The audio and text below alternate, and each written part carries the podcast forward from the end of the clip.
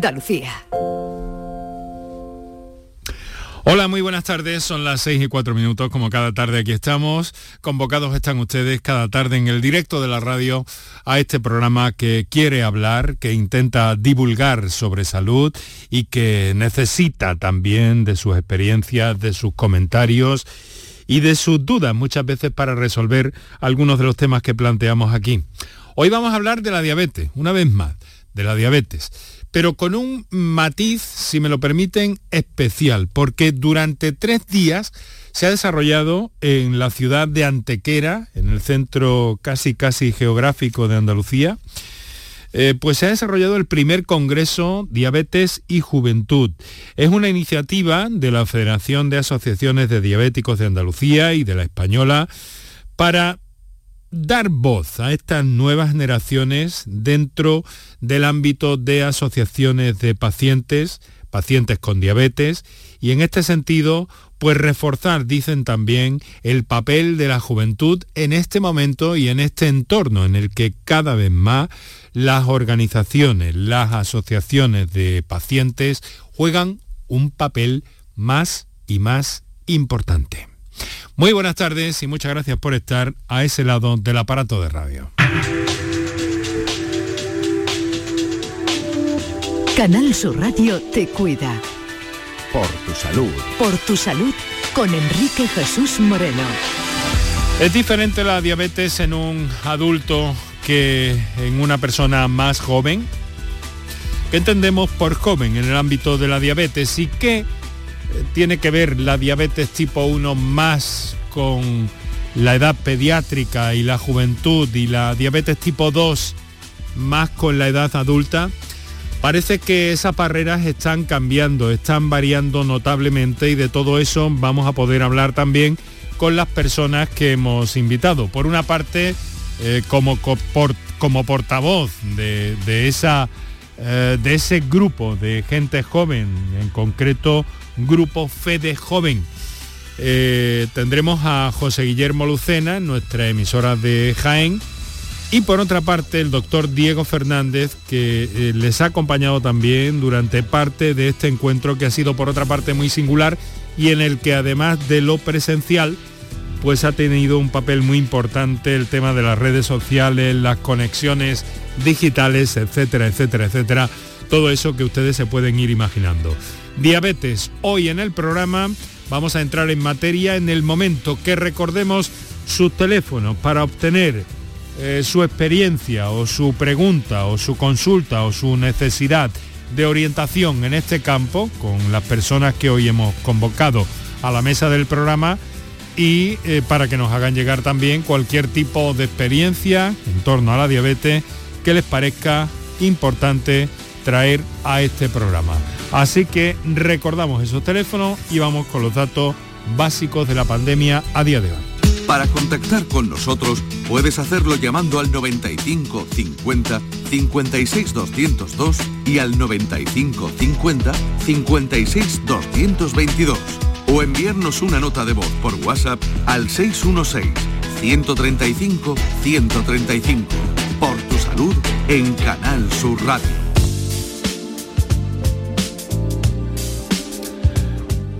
Bueno, pues eh, lo primero que tenemos que decir es que Andalucía sigue bajando eh, la tasa de incidencia COVID.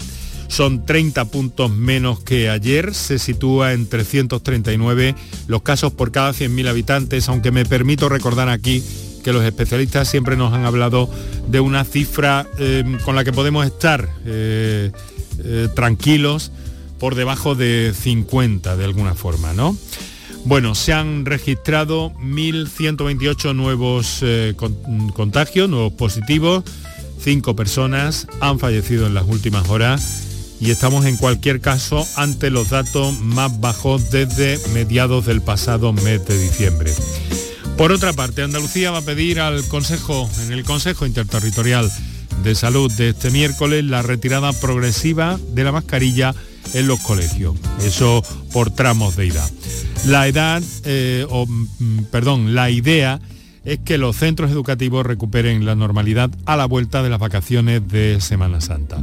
Esta mañana, en una entrevista aquí en Canal Sur Radio, en la mañana de Andalucía, con Vigorra, el consejero de Salud y Familia, Jesús Aguirre, ha descartado además que vayan a imponerse restricciones en Semana Santa, salvo el uso de mascarillas en los momentos eh, concretos eh, como las bullas o las grandes aglomeraciones o para los usuarios de silla y palco. No obstante, ha pedido precaución en general a todos los ciudadanos porque este virus, el SARS-CoV-2, con algunas de sus variantes, sigue entre nosotros.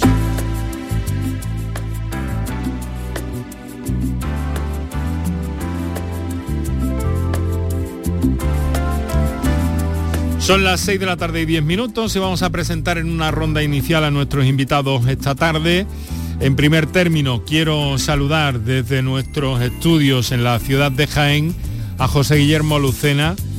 José Guillermo, muy buenas tardes. Eh, buenas tardes. Un placer que quieran contar con nosotros para dar difusión acerca de, este evento exitoso. El placer para nosotros que puedas estar aquí de primera mano, contarnos, hacernos llegar eh, todo lo que toda la sensibilidad que hay detrás de, este asunto. Eh, mm, tengo entendido que estás preparando oposiciones a profesor de secundaria, ¿verdad? Eh, sí, esa es la, idea inicial para, un futuro. Y has participado en el Congreso de Antequera. Por supuesto. Primer Congreso Diabetes y Juventud. ¿Cómo ha ido?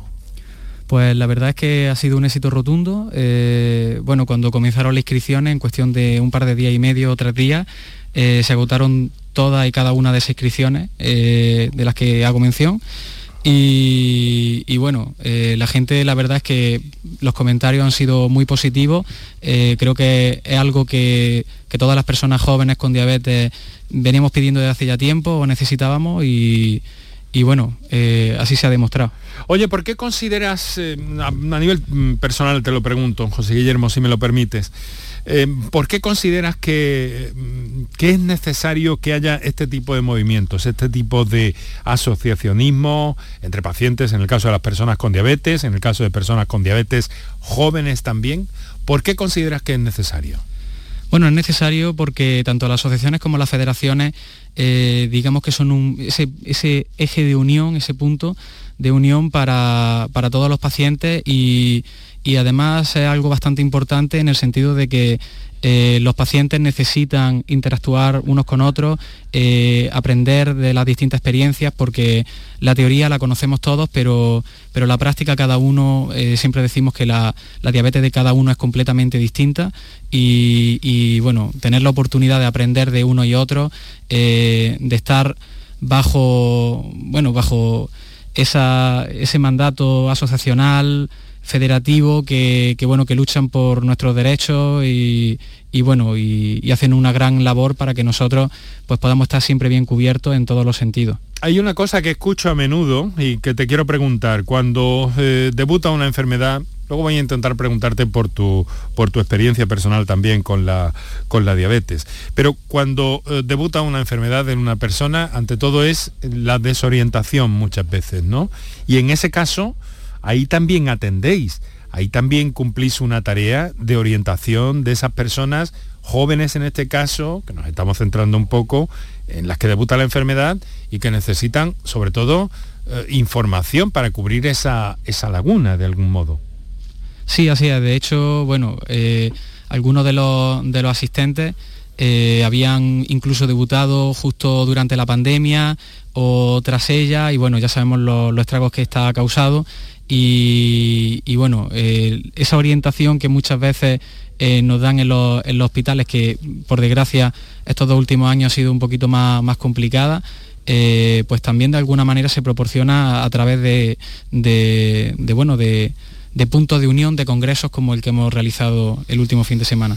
Muy bien, creo que habéis tenido, desde luego, tenéis, contáis con asesoramiento, además la Federación Española de Diabetes, las federaciones andaluzas también están eh, bien relacionadas en el ámbito profesional, en el ámbito médico. Hay buenas relaciones en este, en este sentido con los médicos, ¿no? José Guillermo, ¿qué percibes tú? Sí, por supuesto. Además, eh, considero personalmente eh, clave esa esa, unión entre profesionales sanitarios y tanto federaciones como asociaciones porque eh, creo que es una relación simbiótica. Eh, ellos nos necesitan y nosotros les necesitamos a ellos eh, por, su, por, su, trayectoria profesional y, porque son, son quienes realmente nos pueden guiar. Bueno, pues creo que en ese congreso eh, os ha acompañado nuestro siguiente invitado. Muchas gracias José Guillermo por estar con nosotros desde nuestra emisora en Jaén. Y en nuestra emisora en Málaga está el doctor Diego Fernández. Doctor Fernández, muy buenas tardes. Muy buenas tardes y gracias por contar conmigo. muchas gracias a usted por hacernos además este, este hueco en, en su agenda en la tarde. El doctor es jefe de endocrinología en el hospital Vita Shanit Benalmádena, también trabaja en el clínico de Málaga, en el Virgen de la Victoria. Eh, doctor, mm, es importante esta colaboración que dan ustedes eh, a estas cada vez más fuertes, más potentes organizaciones de pacientes, ¿verdad?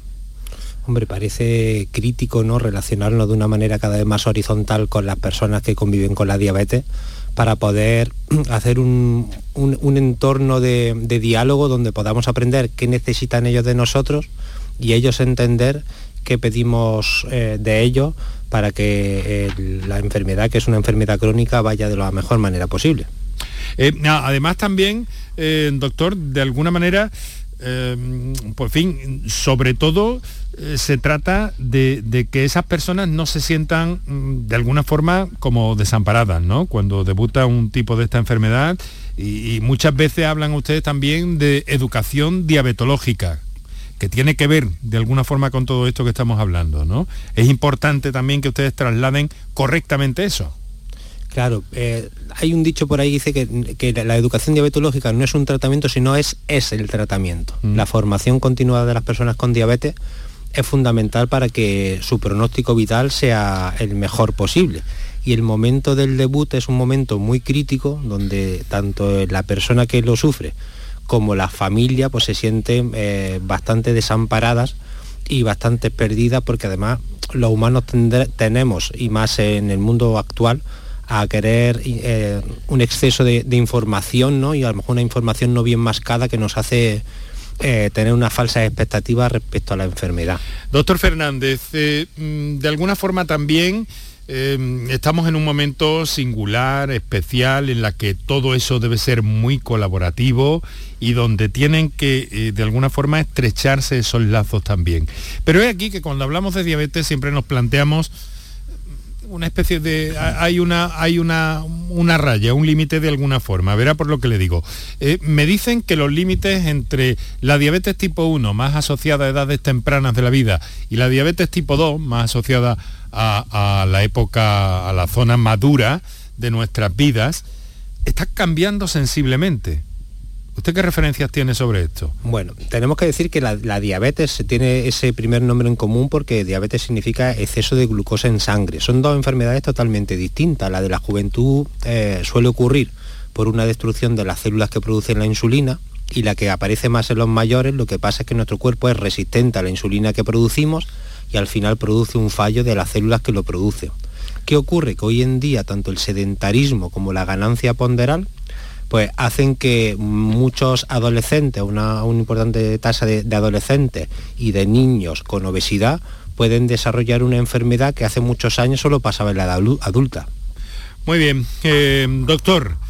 Eh, muchas gracias por estar con nosotros. Insisto, enseguida vamos a entrar en materia. Eh, nuestros invitados de esta tarde, José Guillermo Lucena, quien ustedes acaban de escuchar, doctor Diego Fernández, en torno a la diabetes y todas las cuestiones que quieran plantearnos, que quieran hacernos llegar a través de los teléfonos que vamos a recordar de inmediato. No sin antes eh, decirles que aquí estamos eh, Kiko Canterla en la producción, Javier Holgado en el control de sonido, Manuel Viedma en la realización y la colaboración hoy de nuestros compañeros en operación de sonidos, Paco Ruiz en Málaga y en Jaén, Antonio Barroso.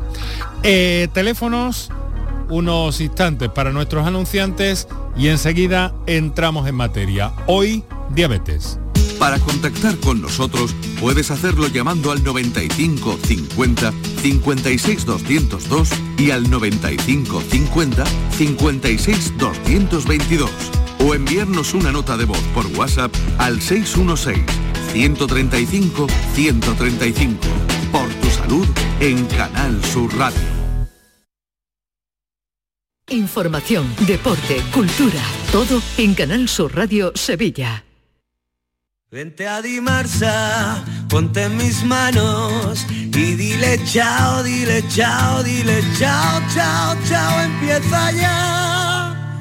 Tu autoconsumo, nuestro petróleo es el sol. Leques fotovoltaicas Dimarsa y despreocúpate de la factura de la luz. Dimarsa.es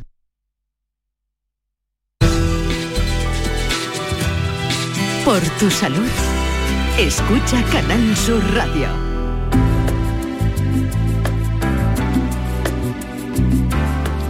Son las 6 de la tarde, 19 minutos en este momento, en estas tardes eh, cada día más luminosas, cada día más secas también. Mm, aunque hemos tenido alguna remojadita en las últimas 48, 72 horas, pero ha sido todo tan ligero que seguimos ansiando, incluso por, incluso por motivos de, de salud, un poco de lluvia en nuestro entorno. Bueno, pues estamos hablando de diabetes. eh, es la propuesta que les traemos para el día de hoy, especialmente vinculada con eh, el fuerte empuje y el protagonismo eh, que toman los jóvenes con diabetes en ese grupo especial que se ha creado dentro de la Federación Española de Diabetes y por el que vamos a, discurrir en los próximos minutos para conocer cuanto más eh, mejor. Eh, José Guillermo, mm, ¿cuál es un poco tu experiencia? Si no te importa trasladárnosla a los oyentes para saber un poco eh, cuál es tu perfil y que todos nuestros oyentes se hagan una idea también, algunos ya lo conocerán, de cómo es el proceso, de cómo ha sido tu historia como persona con diabetes. Bueno, mi perfil parece ser que poco a poco, cada vez, según lo que, lo que voy eh, apreciando eh, a mi alrededor, es más habitual. Eh, yo debuté con 21 años en el año 2016, es decir, que ya era relativamente adulto. Y, y bueno, mm, mi experiencia yo siempre comento que ha sido especialmente positiva porque mi hermano, el único hermano que tengo, ya también eh, había debutado años atrás con, con diabetes tipo 1 también. Y bueno, conocíamos de alguna manera eh, alguna- algunas situaciones de la, de la propia enfermedad que, que realmente suelen ser al principio bastante sorprendentes para la, para la gran mayoría y, bueno, y estábamos bastante ligados a la Asociación de Diabéticos de Jaén, eh, lo, que, lo que me ayudó bastante a normalizar la situación y a comprender de nuevo mi cuerpo, eh, las necesidades que requería y a aprender con, con la gente que, bueno, que formaba la asociación en ese momento. Después de esto que me dices, a propósito de tu hermano también, tengo que preguntarle al doctor Fernández, ¿hay algún factor genético, hereditario en el tema de la diabetes, en este caso tipo 1, doctor? Algunos hay, muchos son desconocidos y los estudios que se han hecho de prevención en, en familiares de personas con diabetes no han tenido demasiado buenos resultados. Pero sí es cierto que, aunque la posibilidad de desarrollar diabetes tus hijos, siendo tú diabético, es del, entre el 2 y el 5%, hay algunas agregaciones familiares que, que son mucho más fuertes. A partir de ahí nos has dicho que tomas contacto con la Asociación de, de Diabetes de Jaén, ¿verdad? Sí, así es. Eh, ¿qué, haces allí? ¿Qué aprendes? ¿Qué te enseñan? ¿Qué te trasladan? ¿Qué, consigues allí, José Guillermo? Bueno, digamos, eh, sobre todo antes que, hablar de la Asociación de Diabetes de Jaén, tuve también la oportunidad, eh, cuando llevaba un, par de meses, fue un par de meses después del debut, y bueno, tuve la oportunidad de participar en, un fórum que se hizo por parte de la Asociación de Diabéticos de Granada, en la que hizo una especie de campamento, llamémoslo así, eh, de personas entre 18 y 30 años aproximadamente. Y, bueno, allí fue mi primera toma de contacto con un gran número de personas con diabetes, eh, muy jóvenes, y, bueno, a partir de ahí, digamos que fue esa situación un momento inspiracional para luego eh, participar en campamentos con esa asociación y, y, bueno, lo que comentábamos antes, las asociaciones son tan relevantes porque al final aprendemos de una y de otra y eso nos ayudó a, a luego en Jaén, eh, eso fue en el año 2016, luego en Jaén en el año 2018 comenzamos el, primer campamento de nuestra asociación. Muy bien. Bueno, eso quiere decir que, que hay, que hay ese, esa sensibilidad en la, en la sociedad, ¿verdad, doctor? Que eso es importante, aunque lo subrayemos de nuevo otra vez. Hombre, pues claro, este, el sentirse arropados y el aprender de entre iguales yo creo que es fundamental en la vida para que las cosas funcionen de una manera adecuada. Voy a aprovechar para recordar a nuestros oyentes que tienen a su disposición las líneas habituales en el programa. Para contactar con nosotros puedes hacerlo llamando al 95 50 56 202 y al 95 50 56 222 o enviarnos una nota de voz por WhatsApp al 616 135 135 por tu salud en Canal Sur Radio. Bueno, pues con nuestro saludo para todos aquellos oyentes que nos sintonizan en el directo de la radio eh, a esta hora de la tarde, son las 6 y 25 minutos, pero todos aquellos también que lo hacen a través de eh, a través de la redifusión de este programa durante cada madrugada, antes de mi compañera bellísima y queridísima para mí, Charo Padilla, que, que se remite el programa, se difunde y eh, también a través de las redes sociales, de la plataforma canalsur.es y de todos los sitios donde podéis encontrarnos, también en la aplicación de Canal Sur Radio, que os recomiendo especialmente. Y quiero recordar aquí, que luego Kiko me regaña, que eh, tenemos un Twitter que es arroba por tu salud CSR, eh, que está mm, eh, cada día activo, haciendo enviar las previsiones de cada programa con resúmenes, con referencias en el ámbito de la salud y que luego también nos tenéis en facebook.com barra por tu salud. Hoy hablamos de diabetes, lo estamos haciendo eh, desde el primer momento con José Guillermo Lucena. Como un poco portavoz de alguna forma, ¿no? Te pongo de ese grupo FEDE, de ese grupo joven o FEDE joven, que es como habéis dado en, en llamaros. Y ahora miraremos un poco objetivos y lo que ha trascendido el Congreso y con el doctor Diego Fernández, endocrinólogo. Eh, tenemos una norma en este programa que cuando tenemos llamada eh, le damos preferencia y aquí que tenemos una comunicación que nos llega desde Algeciras con Juan Carlos, a ver qué nos quiere contar. Juan Carlos, muy buenas tardes. Hola, buenas tardes. En primer lugar, enhorabuena por el programa. ¿eh? Muchas gracias, hombre. nos viene muy bien que nos deis esos abracitos que nos dais. Sí, sí, os lo merecéis. Muchas gracias. Eh, eh, mira, tengo 60, voy a cumplir 66 años. desde los 40 soy diabético tipo 2. Eh, yo tengo una duda y es la siguiente. Yo amanezco por la mañana eh, 100, 110, 115 o 120. Apenas como cualquier cosa, ya sea lo que sea, eh, se me va el azúcar a 200. Pero luego a las dos horas más o menos, dos, horas y media, eh, me bajan los niveles, se me vienen otra vez a niveles de 130, 140, más o menos. la duda mía es, ¿esos niveles que yo doy son normales o que, cuál es mi situación? Bueno, pues le trasladamos la pregunta, no, no te retires, Juan Carlos, le trasladamos la pregunta al doctor Fernández, que probablemente nos pueda, te pueda dar una orientación, ¿no es así, doctor?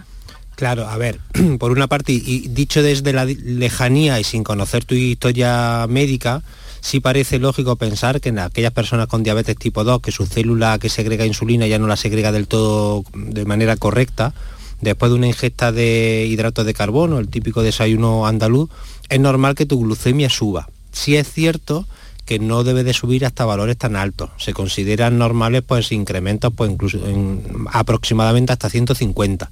Pero es cierto que después, tanto por el movimiento como el gasto calórico que hacemos a lo largo de la mañana, pues tu cuerpo es capaz de metabolizar ese exceso de azúcar y que la glucemia después sea, al mediodía pues sea normal. Sí, sí. Juan Carlos. Eh, sí, sí, sí, vamos, eh, es lo que me viene ocurriendo. Yo automáticamente después de desayunar, eh, lo dice el doctor, desayuno, el, desayuno nuestro típico de aquí de Andalucía, y yo hago camino y hago también bicicleta. Hago bicicleta y efectivamente me baja, pero es que como cuando como cualquier cosa, una manzana que me coma se me, se me sube otra vez de nuevo. Mm. sería eh, a ver, a ver, eh, ¿tendría ya que utilizar insulina quizá por los, los niveles que estoy dando? Bueno, no, sé si esa pregunta, esa pregunta es muy clínica, pero doctor.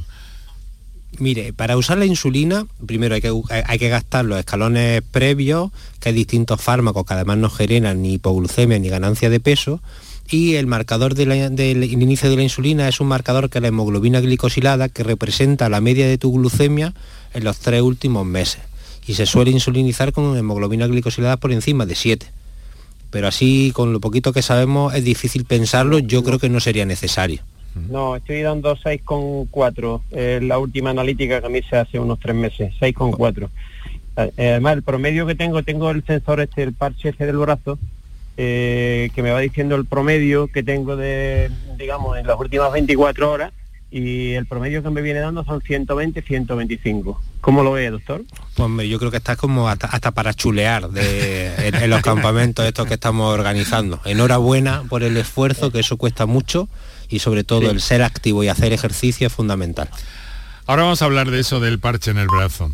Bueno, ese, de ese dispositivo. Bueno, Juan Carlos. Bueno, pues nada, muchas gracias y nada, de nuevo enhorabuena y, mucho ánimo para todos los diabéticos, que esto lo que hay que andar, caminar, hacer mucho deporte y siempre para adelante. Bueno, pues muchas gracias. Un fuerte abrazo. Venga, ánimo. Buenas tardes. Enseguida vamos a atender a otra llamada antes, permítanme los oyentes y nuestros invitados, porque eh, nos llega un teletipo de la agencia EFE en la que se dice que España suprime las cuarentenas para los contactos estrechos de contagiados por coronavirus. Sanidad las comunidades autónomas han acordado eliminar las cuarentenas para los contactos estrechos a partir del próximo 5 de marzo. Seguro que van a tener eh, más datos de, esta decisión en próximos servicios informativos aquí en Canal Sur Radio, pero mientras tanto hoy tienen el dato, ha sido la Comisión de Salud Pública, en la que están representadas las comunidades y el Ministerio de Sanidad, la que ha decidido la eliminación de las cuarentenas de contactos estrechos por COVID-19. Como digo, cito a la agencia F, donde acaba de llegarnos este, este titular. Bueno, eh, tengo una, una pregunta escrita y una llamada en directo, así que vamos a la llamada. Hablamos con Maribel, eh, que está en Chiclana, ¿verdad Maribel? Sí, sí, hola, ¿qué hay? Buenas tardes. Hola, encantado Enhorabuena por el programa. Muy bien, muchas gracias, se lo agradezco. Lo escucho todas las tardes. Muchas gracias.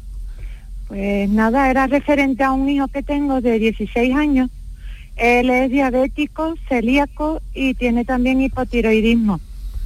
Creo que son como dos ramas que me explicaron a mí. Él lleva con la diabetes desde hace tres años y me explicaron que es como dos ramas que tiene la diabetes, que es el hipotiroidismo y la celiaquía.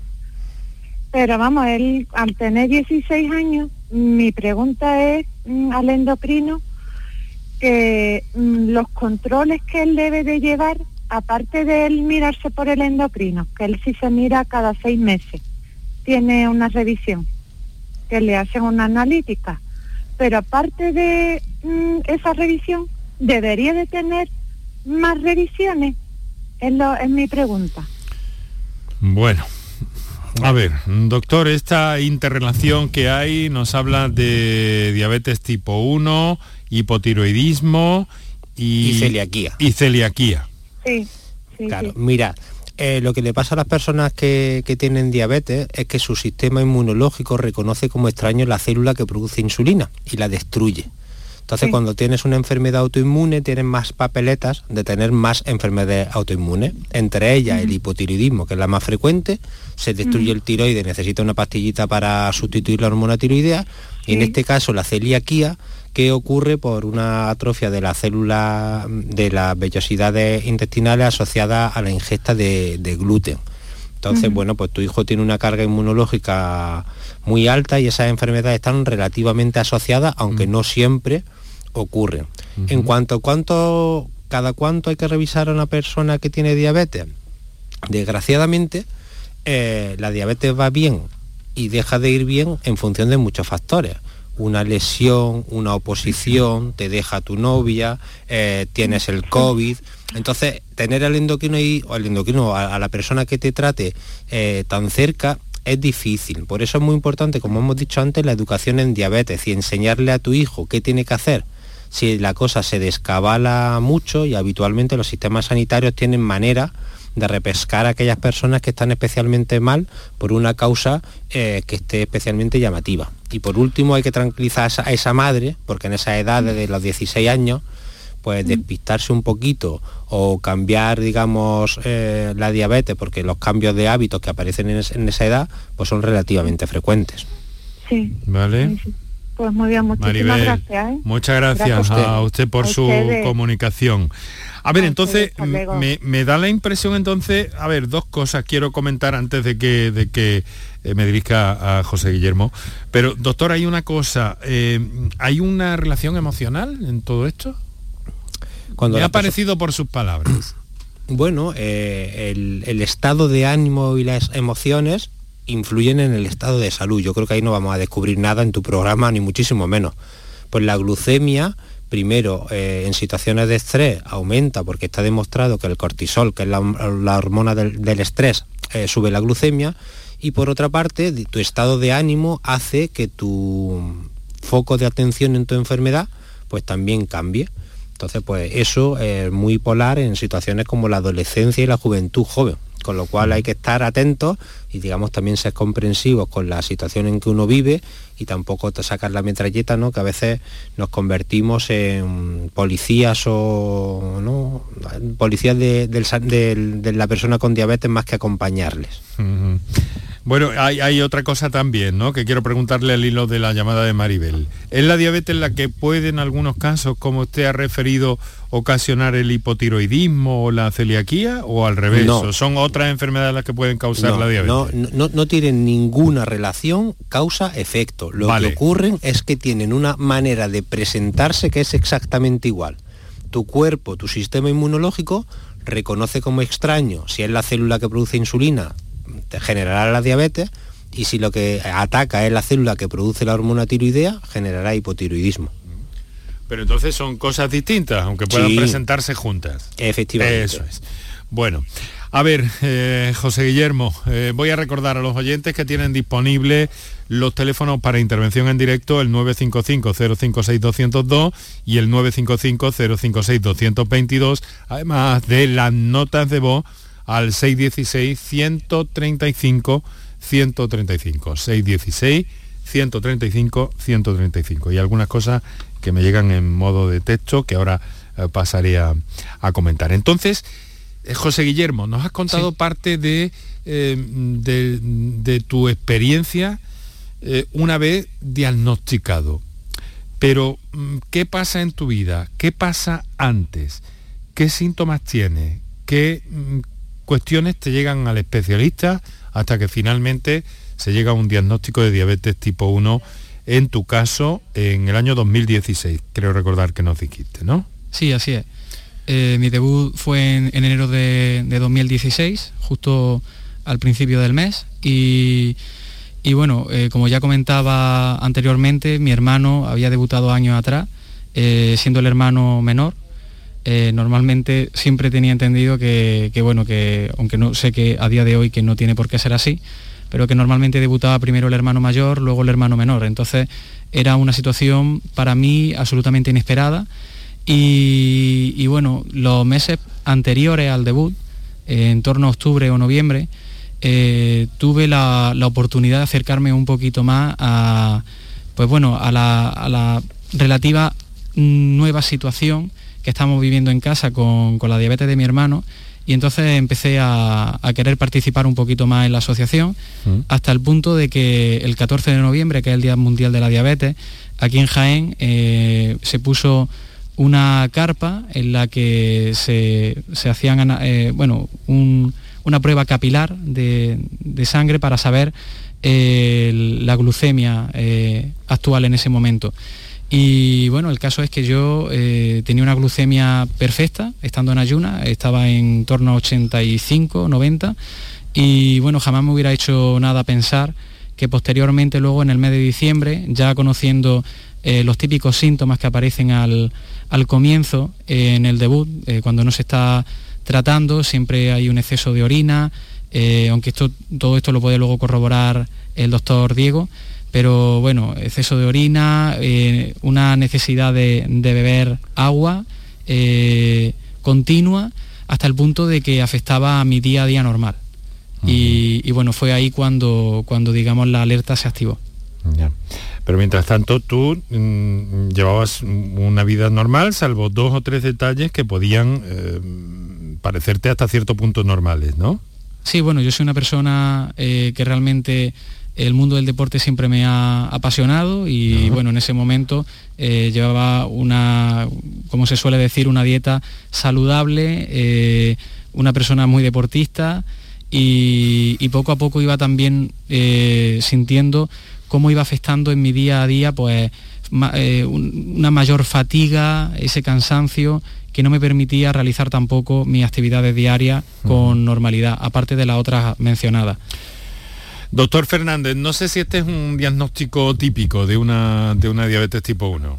Sí, la diabetes tipo 1 se caracteriza por la triada de poliuria, polidipsia y polifagia. Orinas mucho, tienes mucha sed y tienes mucha hambre. Piensa que el azúcar se queda fuera de la célula, se queda en la sangre y no tiene esa llave que es la insulina para poder entrar a hacer su efecto. Y esos son los tres síntomas característicos. Sin ir más allá. Bueno, eh, José Guillermo, ¿tienes idea de, esto del parche en el brazo que nos ha dicho esta persona que nos ha llamado desde Algeciras? Sí, por supuesto. De hecho, eh, afortunadamente las personas con diabetes tipo 1 a día de hoy eh, entiendo que, podemos disfrutar de, este, este, sensor y, bueno, y hoy creo que se ha anunciado eh, a través de la Consejería de Salud que, también se va a implantar en personas con diabetes tipo 2 insulinizada, lo cual es una gran noticia y desde, Fede Joven y Fede eh, nos alegramos bastante. Ah, pues como portavoz eh, te, cogemos el corte y la, la noticia. Eh, doctor, ¿qué es esto del parche técnicamente? Es para enviar, envía un dispositivo, ¿no? Un teléfono móvil últimamente. Sí, si no tengo o, cuento rapidito. Clásicamente las personas con diabetes se tenían que hacer una glucemia capilar. Se pinchaban en el dedo y eso lo pasaban a una maquinita que en cinco segundos te decía la glucemia que tenías. A día de hoy, desde hace un, tiempo y ya está instaurado en todas las personas con diabetes tipo 1 en nuestra comunidad autónoma, eh, hay un, sistema que se pincha en el, brazo y que dura 14 días, que cada vez que uno pasa o un lector o el propio teléfono es capaz de indicarte cómo tienes la glucemia. Además, memoriza toda la información que tienes de las últimas 8 horas, con lo cual, con que te lo pasases tres veces al día, tienes la película entera de tu diabetes con todas las oscilaciones. Y además en la mejora del sistema pues ya tiene alarmas, es decir, son capaces de, de ser precavidos y anunciar que puedes tener un bajón de azúcar o una subida muy alta y poder ponerle remedio antes de que eso ocurra. O sea, tener controlado, tener monitorizada el azúcar en, en sangre prácticamente al segundo y con esas alarmas de alguna forma que nos ha dicho usted. Esto vale para la diabetes tipo 1, también para la diabetes tipo 2 y en este caso, según nos dice eh, José Guillermo, acaba de aprobarse para personas con diabetes tipo 2 eh, insulinizadas. ¿no, doctor? Claro, parece que la utilidad va más en relación al tipo de terapia que tú uses. Cualquier persona que use insulina tanto insulina lenta como insulina rápida, que tiene que pincharse cuatro veces al día la insulina, mm. pues se puede beneficiar de esta terapia más que el título nobiliario que tenga sea tipo 1 o tipo 2, que a la hora de la implantación, obviamente todos no podían estar a, la vez, pero sí parece y se han demostrado en, artículos científicos el beneficio a esta población. Muy interesante. Tengo, eh, tenemos algunos eh, WhatsApp, notas de voz. Antes voy a dar lectura de uno que nos ha llegado. El problema son los picos es decir, las grandes subidas y posteriores bajadas. Por eso me han dicho que ten... pregunta, ¿por eso me han dicho que tengo que repartir las comidas en cinco al día? Eh, doctor. Vamos a ver. Eh, en, en, los factores de mal pronóstico de una diabetes depende primero la hiperglucemia, cuánto de alta tenga la glucemia. Eso puede ser de una manera continua o en relación con las comidas, es decir, la hiperglucemia postprandial también genera un factor de mm, inflamación y puede generar problemas cardiovasculares. También son muy importantes la hipoglucemia, porque tener bajada de manera repetida, aparte de generar un problema agudo, porque puedes tener un accidente de tráfico, por ejemplo, puede generar ciertos problemas cardiovasculares a largo plazo. Al final es un conjunto de eh, tener la glucemia, digamos, lo más estable posible. Por eso, el taller que hicimos el otro día se llamaba tiempo en rango, mm. que es que tenemos que intentar permanecer con una glucemia entre 70 y 180 la mayor parte del tiempo, si es posible, más del 70% del tiempo en la mayoría de los casos. Vamos a ver, eh, vamos a hacer una cosa, vamos a escuchar algunos WhatsApp y luego quiero, quiero en fin, que traigamos una idea aproximada de lo que ha sido eh, este primer Congreso Diabetes y Juventud en Antequera, en el centro de Andalucía, y esta reunión eh, pionera a escala nacional del grupo FEDE Joven, del grupo joven de la Federación Española de Diabetes. Eh, vamos a atender, no obstante, algunas notas de voz que tenemos pendientes. Vamos con una de ellas. Buenas tardes. Pues mire, mi consulta es porque sobre mi marido, tiene 46 años. Él es diabético hace muchos años, no sabría exactamente decirle cuántos.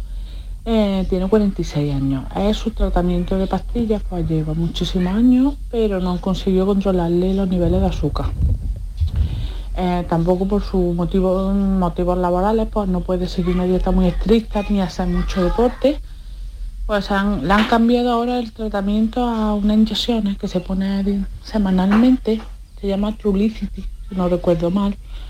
Y bien, los niveles de azúcar se le han controlado bastante bien, llevan unos mes y medio, dos meses con este tratamiento, pero lo que nota es que se le ha ido, bueno, se le ha ido muchísimo el apetito, perdido bastante peso en este tiempo y, el estómago lo tiene regular. Tiene bastantes náuseas, ganas de vomitar, vomita. Eh, en el momento que come un poquito más, pues vomita. Y sobre todo los días siguientes a ponerse la inyección. Se lo hemos comentado a su médico de cabecera y nos lo damos más importancia, ¿no? Que puede ser unos síntomas, pero me gustaría tener una segunda opinión. Buenas tardes, muchísimas gracias. Bueno, pues muchas gracias a usted, muy buenas tardes. Eh, doctor, es una cuestión muy, muy, muy técnica. De alguna forma, lo que sí veo es que hay arsenal, bueno, no, no, no me gusta llamarlo así, menos en estos momentos, que hay herramientas terapéuticas, opciones terapéuticas, ¿verdad? Sí, mira, a, a, día de hoy, en los últimos años, se han posicionado en la diabetes tipo 2 dos grupos de fármacos que, aparte de controlar la glucemia, mejoran el perfil cardiovascular de las personas que lo usan. Unos son unos fármacos que se denominan glucosúricos, el exceso de azúcar lo expulsa por la orina, y otros son los agonistas del receptor del GLP-1. Estos fármacos, que era lo que comentaba la, persona que ha hecho la pregunta, se suelen inyectar una vez en semana, incluso en los últimos meses ha salido uno que se puede tomar vía oral. ¿Qué hacen estos fármacos? Que controlan la glucemia, bajan el apetito y ayudan a las personas que asocian diabetes y obesidad a perder mucho peso, lo cual es un marcador pronóstico muy importante para mejorar el futuro de su diabetes. Ahora bien, creo que hay que ser, eh, tener muy claro que el mejor tratamiento para que esto vaya bien es comer sano y hacer ejercicio. Y desgraciadamente las excusas laborales hay que intentar solventarlas mm. de la mejor manera posible y donde yo me incluyo y entono el mea culpa. Mm.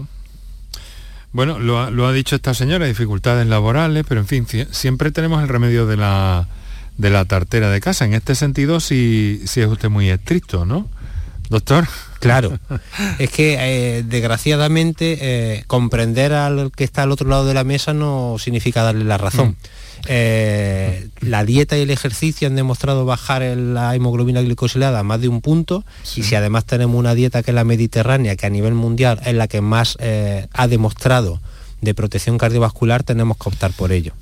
José Guillermo, en el, campo de la alimentación, a la hora de salir, la gente joven, eh, diabetes tipo 1, ¿tiene más dificultades a la hora de elegir un menú, de elegir qué come?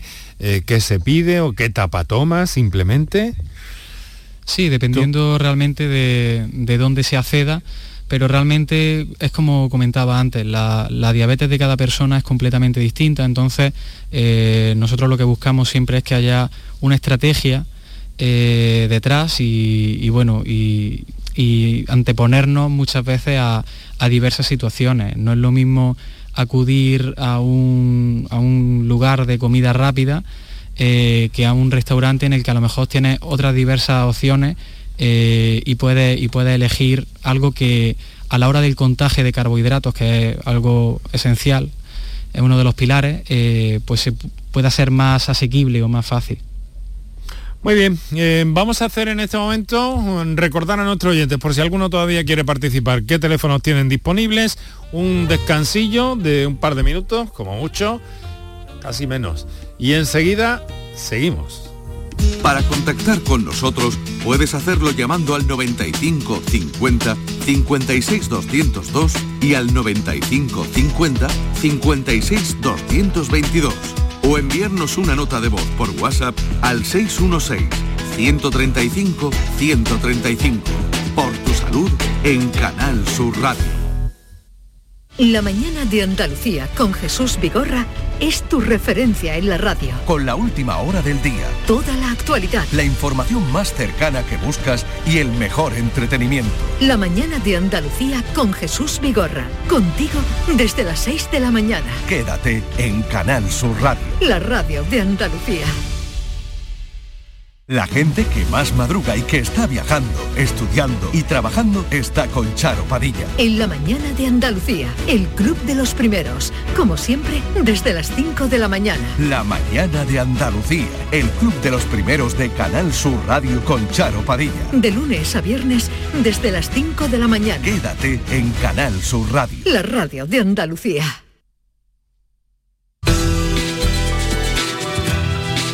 Por tu salud.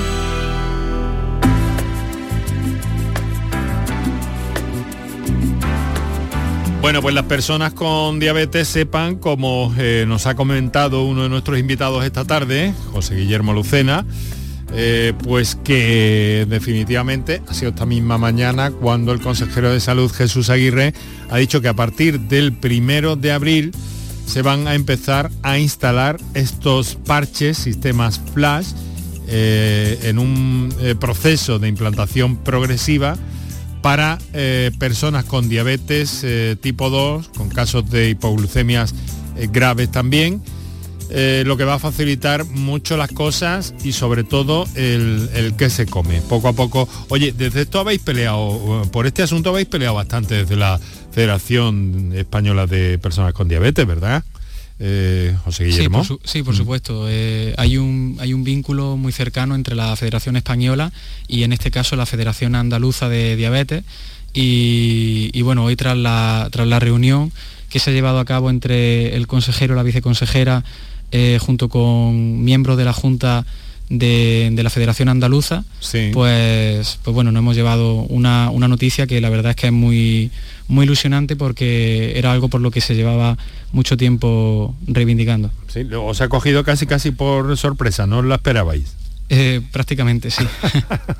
bueno, muy bien, pues definitivamente así ha sido y así está anunciado. A partir del primero de abril se procederá desde la Consejería de Salud a la instalación de esos sistemas de monitorización eh, flash que son, un doctor, una ayuda eh, muy importante para las personas con diabetes, ¿verdad? Hombre, ya no solo para la persona con diabetes y su autocuidado. Ten en cuenta que en los últimos años, con los confinamientos y la pandemia, mm. tener, eh, porque a través de una plataforma los podemos atender en la distancia, para el sistema sanitario y el, cuidado de las personas con diabetes ha sido fundamental. El no tener que desplazarse al centro de atención y poder resolver los problemas de las personas con diabetes tipo 1 en estos dos últimos años ha sido fundamental. Muy bien, pues vamos a hacer una cosa, vamos a atender... Eh, Em, vamos a atender una llamada más que tenemos en directo y ya eh, te aseguro, José Guillermo, que terminamos hablando un poco del resumen, objetivo, conclusiones de ese primer Congreso Diabetes y Juventud que se ha desarrollado durante estos tres días, que da para mucho, en la ciudad de Antequera como punto referencial, aunque luego ha habido mucho online y mucha conexión a través de Internet. Eh, vamos a saludar a Sebastián, que nos ha telefoneado desde Almería, desde Agua Dulce, me dicen, ¿verdad, Sebastián? Sí, señor. En primer lugar, me emociono muy rápido de ver tan bonito y tan enormemente grande que este programa está dando eh, un honor a, la honradez de profesionalidad que usted transmite a los, a los, que están escuchando. Bueno, bueno, bueno, bueno. Sí, sí, sí, sí. Yo me emociono porque yo soy del tipo 2. Y sinceramente eh, me tomaba unas pastillas que usted se las puede imaginar, el médico me las cambia, y me salen manchas en los brazos rojos y en la cara. Entonces me fui a la farmacia, que mi hermana, dicho sea de paso, tiene una farmacia y me dice, déjate de tomarte las pastillas. Me, me dejo de tomarme las pastillas y me estoy tomando una infusión de ortiga por la mañana y otra por la noche. Y la verdad es que no me salen las manchas y he regularizado la, la azúcar en sangre. Uy, uy, uy, uy, uy. no, sé si será bueno o malo. No, sé yo, no sé yo qué, idea puede tener sobre esto y sobre todo porque esto no es una, una consulta, pero, pero doctor, ha, escuchado este oyente. Sí, estupefacto ando.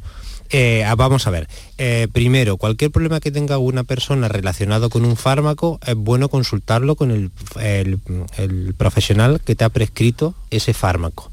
Hay que saber que los fármacos tienen efectos secundarios, pero tienen estudios detrás que avalan la indicación de ese fármaco. Eso no ocurre con las terapias naturales. Entonces, tomarse una infusión de hinojo, una manzanilla, un poleo menta puede ser buenísimo, pero puede ser cuestionable la sustitución de las terapias para la diabetes mm. por terapias naturales. Yo ahí tengo que estar en desacuerdo. Ahora bien, las infusiones y la medicina clásica pues siempre ha ayudado y eso no, no, tiene que hacer otra cosa que complementar la terapia farmacológica, no sustituirla. Sebastián. Muchas gracias. Bueno, mucho ánimo, muchas gracias por el piropo, hombre, pero ya sabe lo que dice la, la medicina y ante la duda más vale la medicina. Un fuerte abrazo, querido amigo. igualmente, y, otra felicitación por su bonito programa y de verdad tan valioso que le vale a tantas personas. Muy bien, muy bien, Sebastián, se lo agradezco enormemente, se lo agradezco enormemente. Eh, bueno, vamos a ver, José Guillermo, eh, ¿objetivos cumplidos entonces después de este primer congreso? Sí, por supuesto, nosotros lo que pretendíamos era hacer una vista atrás y bueno, mostrar un poco ese nacimiento de lo que es la coordinación de Fede Joven y lo que se propuso en su momento y luego poco a poco eh, quisimos mostrar ese recorrido hasta, hasta el punto de, bueno, de explicar a, todas las personas que nos siguen los nuevos objetivos que hemos planteado, que están muy relacionados pues, con las redes sociales, para que haya una interacción y una cercanía. Eh, también la formación diabetológica de mano de profesionales como es el caso de, de Diego, que estuvo allí y nos atendió perfectamente. Y, bueno, intentar dar apoyo de alguna manera a través de, terapias psicológicas, que, también es fundamental en la, enfermedad. Y, bueno, intentar que hubiera un vínculo y una unión mayor entre las distintas asociaciones para que se facilitaran pues distintas actividades, talleres, incluso para los campamentos, como el tema de monitores. Muchas veces nos encontramos excedentes en algunas asociaciones y en otras asociaciones no tienen suficientes. Bueno, pues puede ser una, buena manera de que, de que ninguna asociación se quede sin, sin actividades tan esenciales como, como esta. José Guillermo, veo que son mucho trabajo. ¿Estáis dispuestos a empujar en este sentido? Sí, por supuesto. Ahora mismo, eh, como quien dice, acabamos de, comenzar. Eh, llevamos desde noviembre trabajando duro y, bueno, ahora mismo estamos muy ilusionados y con, con un ánimo muy grande de, poder atender todas las demandas que, vayan surgiendo. Bueno, eh, ¿cómo se os encuentra? ¿Cómo se contacta con el grupo Fede Joven? Bueno, nosotros tenemos redes sociales en Instagram, eh, a través de Fede Joven. Y, bueno, ahora, hoy precisamente hemos creado un, un canal de difusión en Telegram también con el mismo nombre, Fede Joven, se puede acceder a él. Nosotros desde nuestras redes sociales de todos modos hemos puesto los, enlaces. Y, bueno, principalmente estos son, estos son los, enlaces a través de los que se puede consultar con nosotros cualquier tipo de duda, eh, plantear propuestas y nosotros siempre estaremos dispuestos a escucharla y, y, a plantearlo. Bueno, juventud que se asocia a cierta mm, rebeldía, ¿no? A cierta reivindicación. Hay capítulos de reivindicaciones en este momento para la gente joven de, del grupo FEDE. Bueno, ahora mismo las reivindicaciones son claras y digamos que las asociaciones trabajan eh, muy duro con, talleres, eh, actividades que muchas veces se plantean especialmente o para, o para la edad infantil, digamos, eh, o para la edad madura, pero nosotros estamos entre, entre dos aguas quizás. Y, bueno, lo que buscábamos era de alguna manera con el Congreso que se atendieran eh, razones eh, pues más, más cercanas a nosotros y, que, que tuvieran más que ver con nuestras necesidades. Bueno, pues felicidades por ese primer congreso hecho realidad en Antequera, que marcará un momento en este en los últimos días del mes de febrero, que ha sido un momento importante eh, de visibilización, de puesta en marcha de toda esta tarea y de toda esta sensibilidad.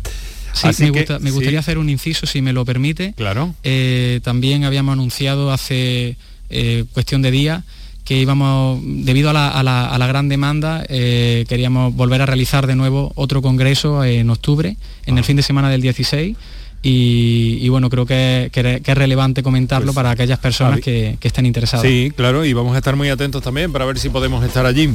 Oye, José Guillermo, tengo ya segundos. Muchísimas gracias, un fuerte abrazo. Muchas gracias. Y que vaya todo muy bien. Y saludos a todos los implicados en este asunto. Doctor Diego Fernández, endocrino, muchísimas gracias por acompañarnos esta tarde desde nuestra emisora en Jaén, José Guillermo, desde nuestra emisora en Málaga. Diego Fernández, doctor Diego Fernández. Muchísimas gracias y un fuerte abrazo. Volvemos a escucharnos y si puedo les convoco otra tarde más. Un saludo, muy buenas tardes. Mañana vamos a tener un programa de algún modo distinto, al menos en cuanto al planteamiento. Mañana nos vamos a ocupar de las muchas iniciativas que se han puesto en marcha para ayudar a Ucrania y contaremos con destacados especialistas.